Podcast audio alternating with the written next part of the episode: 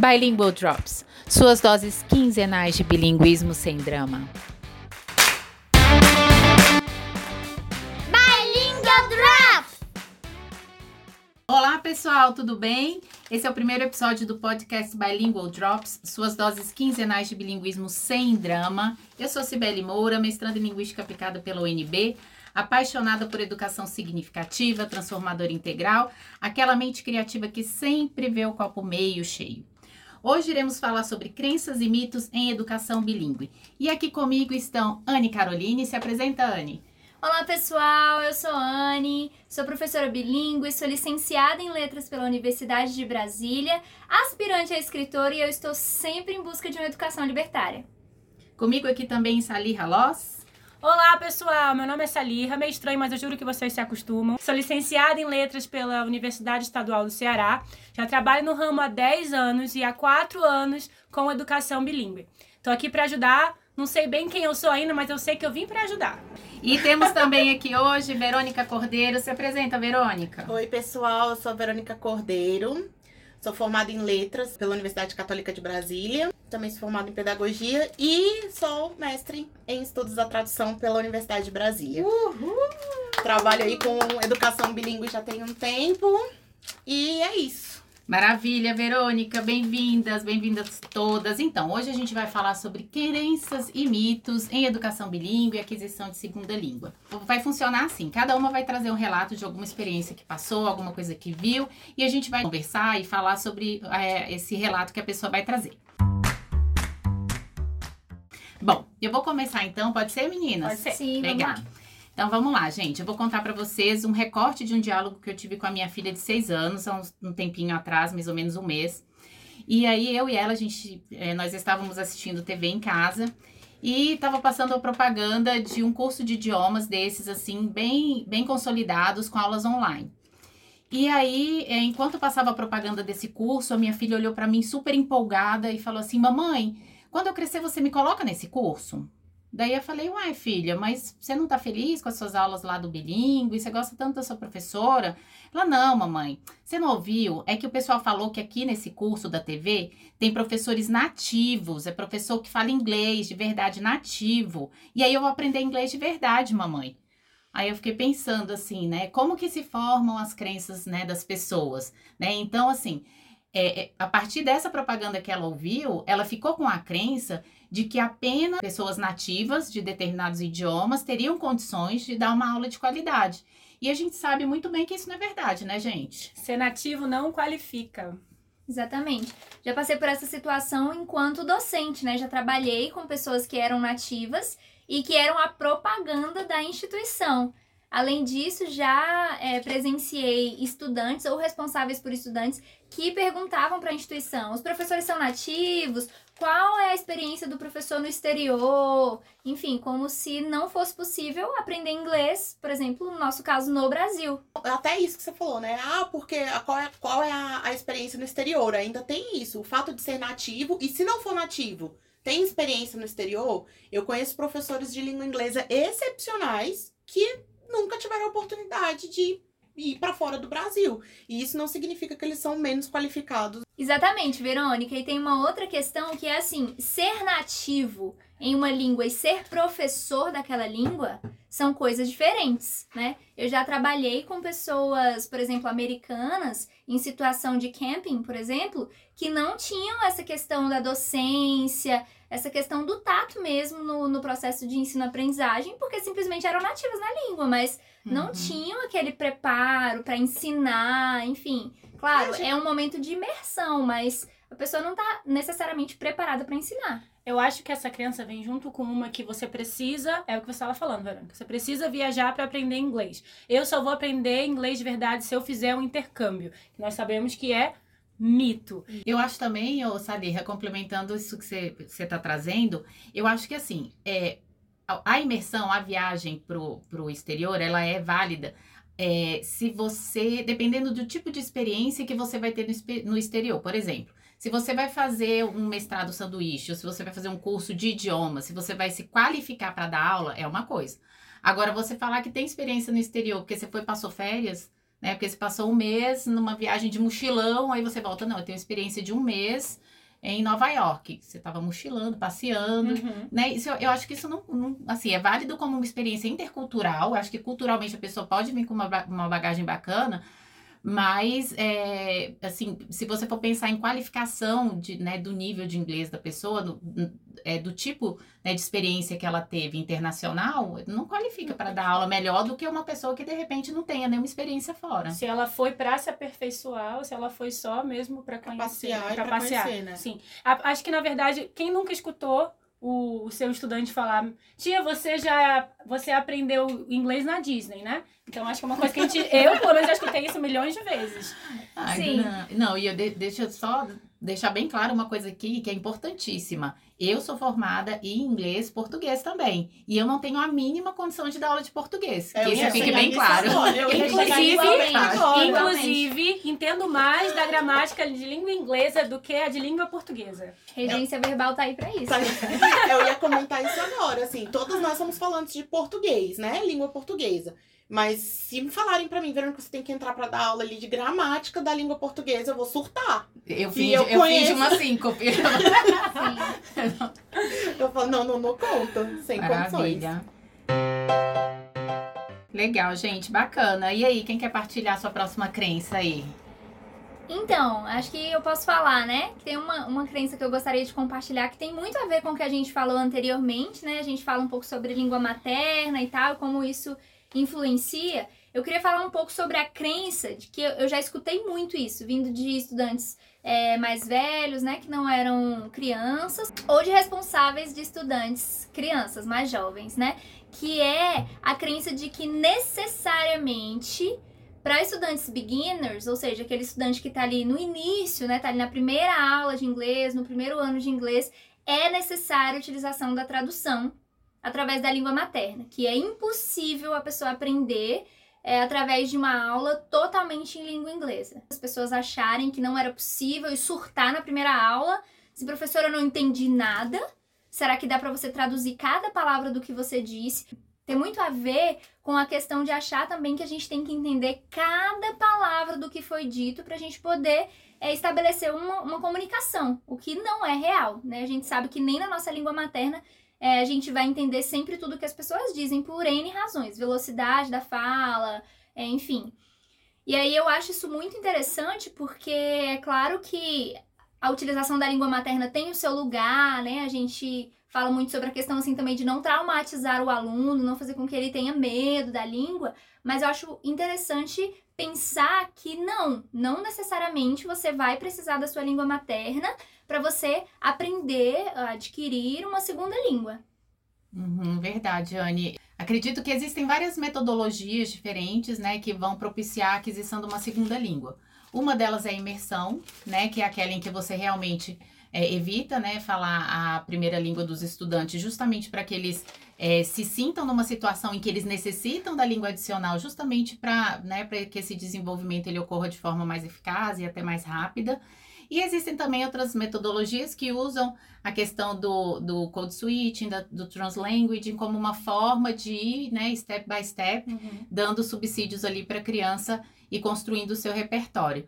Mas eu acho que de tudo isso que você falou, o que eu, o que eu tiro assim, de experiência e de coisas que eu já vivenciei também, é que às vezes é, os pais e até outros profissionais das instituições nas quais a gente trabalha, eles julgam o trabalho da gente sem conhecer qual é a intencionalidade que você tem para utilizar determinadas abordagens, determinadas metodologias, determinadas práticas, né? E isso acaba minando a confiança do educador, né? Porque você tem tua, as tuas convicções, você escolheu fazer daquela forma porque você acredita que aquilo ali vai dar certo e porque você tem embasamento para aquilo.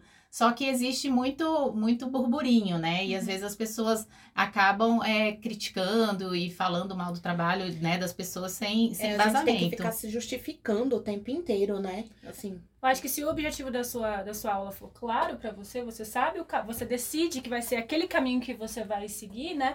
Então, como os pais eles não têm esse conhecimento do que você vai fazer, o que, que você pode usar como recurso, eles ficam meio perdidos ali mesmo. E, e, assim, é uma situação que eu passei, eu passo direto o, com a questão do uso da língua materna.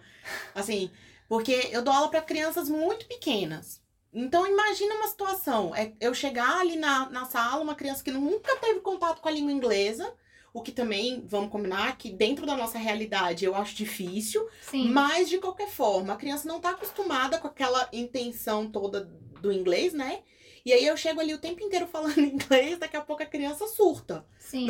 Assim, Pode traumatizar de uma pode traumatizar. terrível, Então, né? assim, a gente tem que Saber saber, dosar. dosar. o quando que vai usar, o quando que não vai usar. Mas isso cabe ao educador, né? Não as pessoas. Essa é a Não grande os questão. achismos, Como né, a do- Verônica falou, eu fora. vou entender o momento da criança. Não é uma outra pessoa que tá passando ali pela É. porta da sua sala, escuta, fala o quê? Aula do bilíngue?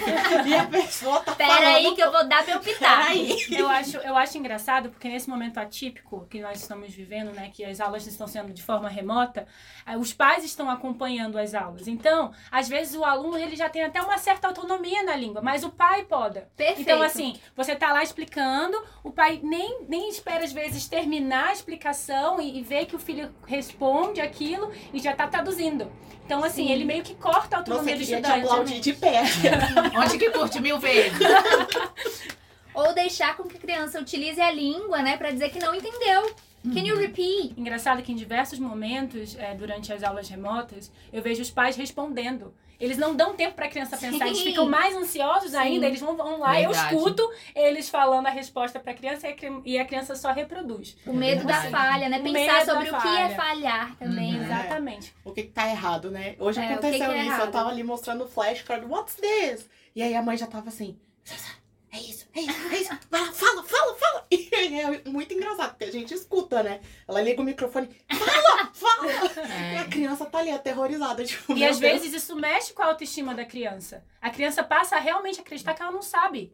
É e a gente sabe da capacidade dela. Exatamente. É, e pensando por outro e vendo né, pela perspectiva do copo meio cheio, eu tô adorando ver os pais aprendendo inglês nas aulas do Sim. bilíngue.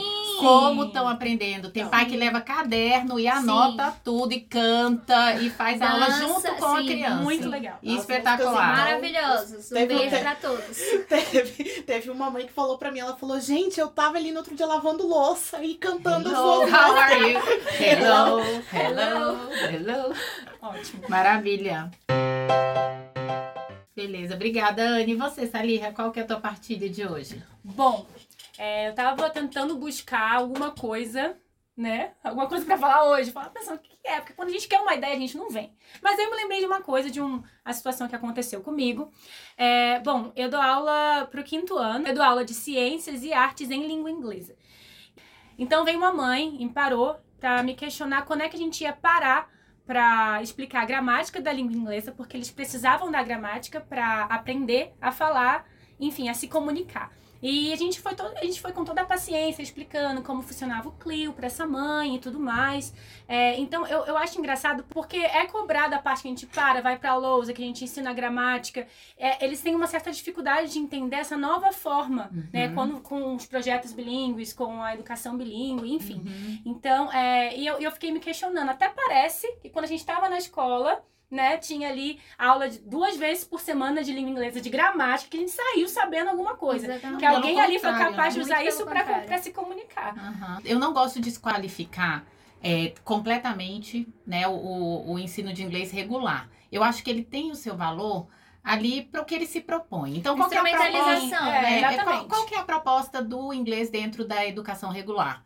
É que você vá lá do ensino da educação infantil até o ensino médio se preparando para prestar um exame de larga escala. Sim. Ponto. Então, assim, a proposta da, da educação é, de, né, do inglês na, na escola regular, ela nunca teve né, essa, esse viés de tornar o indivíduo fluente, proficiente, Sim. enfim. Só que eu, eu ficava me perguntando é, se a gente sai da escola, né? Você faz aula de matemática na escola e sai sabendo matemática, eu, eu me perguntava, isso é um- uma das coisas que me motivou até a estudar mais inglês. Por que, que a gente tem inglês no colégio a vida inteira e nunca aprende inglês? Por que, que eu tenho que fazer inglês no cursinho? Por que, que eu não consigo aprender Sim. inglês na escola? E aí eu fui questionando isso também. E vai muito é, é, em contra isso que você traz. Porque a metodologia estava errada Sim. né? Assim, eu acho que até a questão do tempo, se o tempo ele for bem aproveitado e você conseguir é, aplicar uma metodologia na qual é, é, o inglês ele seja aplicado, o inglês seja é, ensinado de forma aplicada, o inglês aplicado, Uhum. as crianças elas vão aprender. É, qualidade, não quantidade. Exatamente. Então, a metodologia era o problema. E aí, se você ficar realmente nessa de gramática, de forma expositiva, é muito abstrato Sim. né? Não são situações do dia a dia. Quando que você vai usar? Eu acho que essa era a grande dificuldade, né? Que os, os estudantes sempre tiveram. Eu era uma dessas estudantes e eu gostava muito de inglês, então fui fazer um cursinho que eu queria falar e eu sabia que na escola eu não ia aprender. Sim. Inclusive, o tempo é bem parecido. Se você pensar na maioria dos cursinhos, duas horas por semana, três horas por semana, é quase a mesma quantidade do inglês regular, mas a metodologia e a intencionalidade são totalmente diferentes, né? Engraçado porque durante o ano passado eu dei muita aula de reforço. Então, às vezes eu chegava lá pro estudante para dar uma aula de reforço sobre present perfect continuous. E o aluno não sabia nem o presente simples do verb to be. Então, assim, eu, era uma coisa que eu ficava realmente me questionando, igual você. Porque ele Sibeli. passou, ele passou, ele passou, mas como que ele passou? Passou e ele não sabia nada. Exatamente. Né? Como? Como que ele passou? Sim. né? E isso desqualificou o inglês, né, dentro do, da educação regular. Né? O inglês é aquela matéria que não, não reprova, né? Aquela Exato. matéria que ninguém liga, não reprova, e o menino vai passando, vai passando, e aí chega no final do, do terceiro ano, né, do ensino médio, sem saber absolutamente eu costumava nada. brincar com os meus alunos, porque na época que eu dei aula de né, em escola regular, eu costumava brincar com eles. Eu falava, não, gente, o inglês ele tá dentro do bloquinho do ninguém se importa. tem o bloquinho das matérias que todo mundo se importa e tem o bloquinho das matérias que ninguém se importa. Tô rindo, mas é de nervoso. E, gente, é desesperador pensar nisso, né? Sim. Mas é. É, mas graças a Deus, né, assim, começou esse movimento, né, de qualificar o ensino da língua inglesa dentro das escolas. E assim, e chame do que quiser. Programa bilíngue, escola bilíngue, é, tempo estendido. ah, tá mudando, Tá, né? sim, E, tá e- e a ideia é justamente essa, que as crianças, elas, né, as crianças, os jovens, eles saiam da escola sabendo inglês, assim como eles sabem as outras disciplinas. Sim. Sim. é, assim, tá, tá mudando, mas a gente ainda tem um preconceito muito grande, né? Eu vejo assim, eu, eu tenho muitos alunos dentro da educação bilíngue que eles fazem curso de inglês fora, Uhum. né? Que não acreditam realmente naquilo ali. Ah, sim, já escutei muito assim, nossa, tô surpreso, não, é- não dava nada por esse programa. É. Assim, não acreditava nesse programa. Pensei que fosse Então, só assim, marketing. É. Ah, gente, a metodologia, é, eu acho que é a questão do inglês aplicado. É o inglês Sim, aplicado à sim. vida. É o inglês você aplicado, pensar- é o inglês funcional. Isso que a Salir falou, né? Assim, de você estar ensinando ali no sétimo ano o present perfect e a pessoa não saber o simple present, é, é complicado. Mas se você pensar, o tempo é muito curto. A forma como é aplicado não deu tempo de utilizar o simple present, não deu tempo de assimilar o simple past para chegar no present perfect. Você joga ali um monte Então, de é. regras Qual foi a acabou, né? oportunidade que Gente, o esse mês é o simple praticar? past, mês que Yes. vem present perfect. Fora que é uma sala normalmente lotada, né? Com com que é Uhum. 50 minutos de aula, né? É verdade. Isso mesmo. Obrigada, Salirra, pela partilha. E aí, Verônica, o que, que você traz pra gente hoje, pra Ai, gente falta discutir? Então tá. É, eu, traba... eu comecei em 2008, né? Trabalhando com cursos de inglês e depois eu fui pra escola bilíngue, depois escola internacional. E aí, pra minha surpresa, em 2014 veio um convite para trabalhar numa escola regular com o Fundi 2. Então, mudar totalmente. Eu saí da educação infantil e fui pro Fundi 2. Numa escola completamente regular. Quando eu cheguei lá, eu. Qual era o jeito que eu dava aula, né? Um- de uma forma totalmente lúdica. E a língua, ela tava ali, ela existia, mas ela não era o foco principal, né? Ou seja, eu não chegava ali e botava lá no quadro verbo to be. E vamos aprender as regrinhas do verbo to be. Não. O intuito era conversar com as crianças, mostrar onde que o inglês era feito. E, para minha surpresa, começaram as você não tá dando aula, todas as reclamações e críticas do universo. Que eu não dava aula, que eu só brincava, que eu só conversava, que aquilo ali nunca foi aula e, assim, não só dos pais dos alunos, né? Porque as reclamações começaram com os pais, depois com os próprios alunos. Eu via que durante a aula os alunos estavam engajados com as aulas, eles estavam participando, eles gostavam de como que aquilo dali estava, sabe, como que o rumo estava sendo levado, mas de repente eles falavam assim: "Ah, professora, você não dá aula mesmo?" Em algum Foram momento. levados a acreditar, né? acreditar. É, É, ter aula é sentar na carteira, escutar tudo que o professor Escutar. fala e anotar no E seu o caderno. professor copiando no Exatamente. quadro, entendeu? E eu quase nunca ia pro quadro, sabe? Então eles ficavam assim, nossa, mas o quadro tá ali, você não usa, você não Nossa, usa seu pai, caderno, seu você pai não vê a anotação no caderno, é como se não tivesse tido aula. tivesse tido né? aula. Se não usou o livro, é como é, o professor não fez nada, né? Realmente existe ainda esse, né, esse mal entendido, E né? assim, é curioso como tanto se copia, tanto se escreve, né? E tão pouco se desenvolve as habilidades de escrita e de leitura. Exatamente. O quão ineficaz é essa escrita do quadro e essa cópia. Essa cópia, pois é, porque Eu acho engraçado, porque você estava falando da, enfim, que a sua aula era diferente, né? Que você introduziu o assunto de forma diferente. Vamos lá, a gente veio do curso de inglês, né? Onde é bem lúdico, comunicativo, a gente está começando a trazer isso para as escolas também. E é até confuso para os próprios estudantes saber qual é o limite. Sim. Tem que a o limite a brincadeira, brincadeira, entendeu? E, enfim, o limite de comportamento mesmo. né? entender que o, o processo de aprendizagem, um, é dele, Sim. e dois, é divertido. é divertido. Não precisa, Não ser precisa ser. insuportável, não precisa ser Precisa chato. ser pesado, né? Exatamente. Pode ser legal, pode ser divertido. E assim, você, eu estava até procurando aqui uma, enquanto a gente for falando, eu vou dar uma olhada aqui numa recomendação de leitura.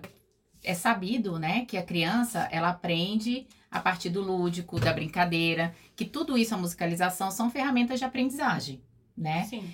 E eu acho interessante como a gente perde isso quando a gente vai avançando para o ensino fundamental 2, para o ensino médio. E eu realmente acredito que a partir do momento que você consegue implementar práticas descontraídas, né, onde você sai daquele modelo expositivo tradicional, que você trabalha dentro da perspectiva de projetos, como que a educação ela pode ser mais interessante, significativa e com envolvimento dos estudantes, você pegando ali os interesses dos estudantes e trazendo para dentro Sim. da sua aula. Como isso pode ser legal, né? E não só com criança, Sim. né? Pode ser com, com jovens e com adultos também, né? E você tem que fazê-los topar. Eu acho que é o convencimento também. Porque os meus alunos do quinto ano, às vezes eu venho e trago um game pra eles. Ah, isso é coisa de criança. Aí você fala, tá bom, vamos começar aqui. Você fica olhando, tá? Tudo bem, você pode ficar aí, fica à vontade. Aí daqui a pouco ele tá lá, no meio, brincando também. E aprendendo. Pensar na infantilização como uma coisa ruim, Exatamente. né? Assim, Exatamente. Pensar, ah, o que é lúdico é ruim. Ó, Exatamente. eu, É vou, bem- eu vou pra mais um relato. Eu trabalhando nessa escola regular, eu lembro que eu tava numa turma de oitavo ano, e eu usando meu computador, e eles começaram. E eu comentei com eles que antes de dar aula pra eles, eu dava aula pro, pra educação infantil.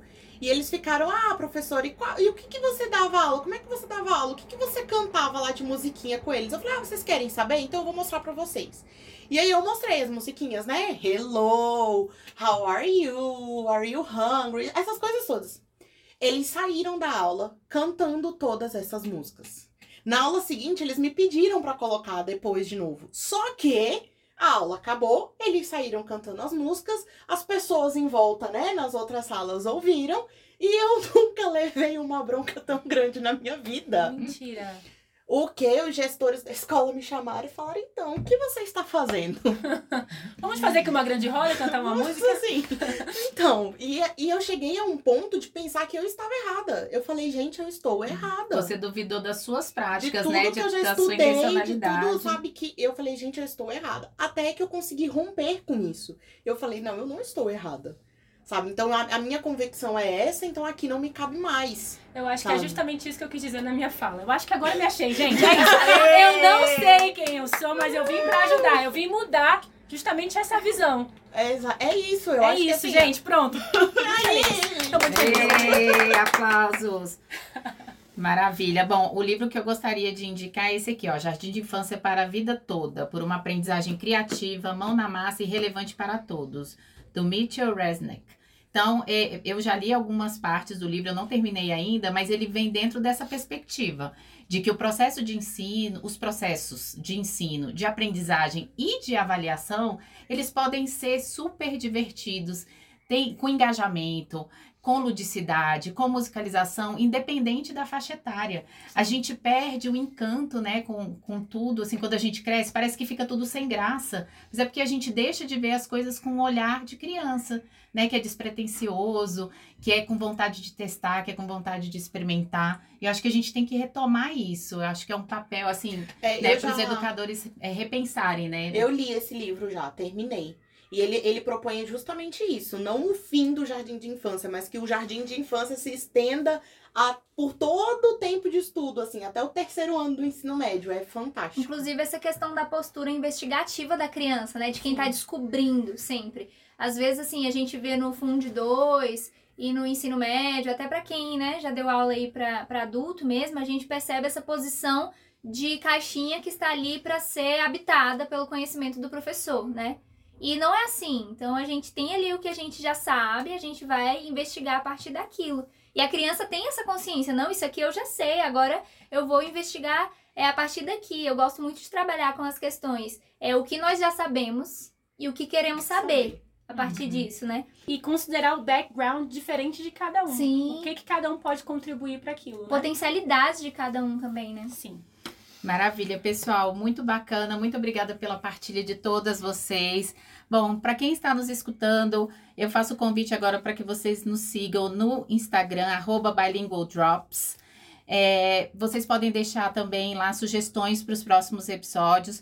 Podem falar também se já passaram por alguma situação como essa, que você tenha, tenha vivenciado e queira partilhar com a gente, falar como que você saiu dela.